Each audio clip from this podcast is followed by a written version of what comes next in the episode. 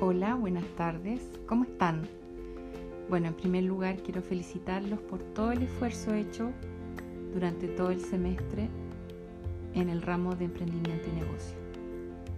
Quedé muy sorprendida de todo el esfuerzo que colocaron en asesorar a estos empresarios de distintas ciudades, de distintos rubros y por sobre todo el saber trabajar en equipo.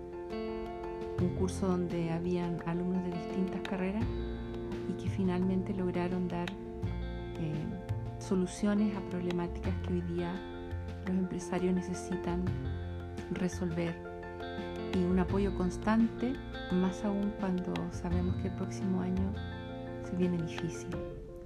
Espero haber contribuido con un granito de arena en tu proceso de enseñanza y recuerda que el emprendimiento es un camino que conoces por dónde empieza, pero nunca sabemos por dónde termina. Y recuerda que el fracaso es parte del aprender. Así que si te equivocaste dos, tres, cuatro veces, no te dé vergüenza. Siéntete orgulloso de eso, porque a través del fracaso, de los errores, del equivocarnos, aprendemos qué es lo que no tenemos que volver a hacer y son como heridas de guerra en la cual tú te sientas orgulloso de mostrar para decir, me equivoqué,